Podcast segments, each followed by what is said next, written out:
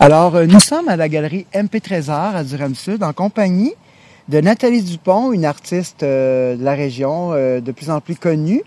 tout d'abord, Madame Dupont, vous êtes connue justement comme enseignante au Collège Saint-Bernard à Drummondville, mais de plus en plus de gens, depuis quelques années, vous découvrent en tant qu'artiste peintre. Qu'est-ce qui vous a mené à faire carrière dans ce beau domaine-là? En fait, euh, dès l'université, mon choix était déjà fait de faire carrière euh, au niveau de la peinture en même temps que l'enseignement.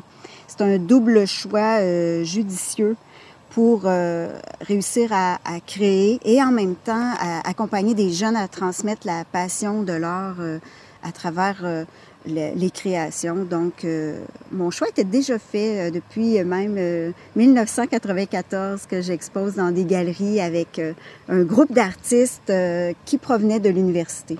D'accord. Il y a un thème en particulier ou une approche artistique que, que vous privilégiez?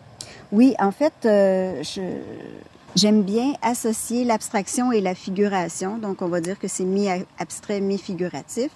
Euh, j'aime beaucoup euh, mettre en scène euh, des personnages dans un environnement naturel. Et à, travers ça, il y a tout le mouvement qui, qui s'exerce avec les, les gestes d'abstraction et la couleur. D'accord. Justement, on a entendu parler de se réinventer, d'être créatif pendant la pandémie. Je crois comprendre que vous en êtes très bien sorti, que vous avez même innové. En fait, la pandémie euh, tous les artistes qui ont euh, pris le tournant du numérique, ça a été une réussite du fait que euh, les gens étaient confinés à la maison. il y avait ce moyen de communication qui était très présent au niveau des réseaux sociaux et ça a donné un essor à tous les artistes qui ont qui ont emboîté le pas, qui ont décidé de se de, poursuivre avec euh, cette idée euh, de montrer en ligne euh, leurs œuvres. Et franchement, ça a été une, bonne chose. Il en ressort présentement plein de, de constats de ça. il y a plein de rapports qui se font par rapport à, cette réalité-là qui, qui démontrent que ça a été un bon tournant. Excellent. Un autre volet, euh, c'est au niveau international. Vous avez fait une belle percée il y a justement, là, d'ici quelques jours, un, voyage pour vous à l'horizon en France.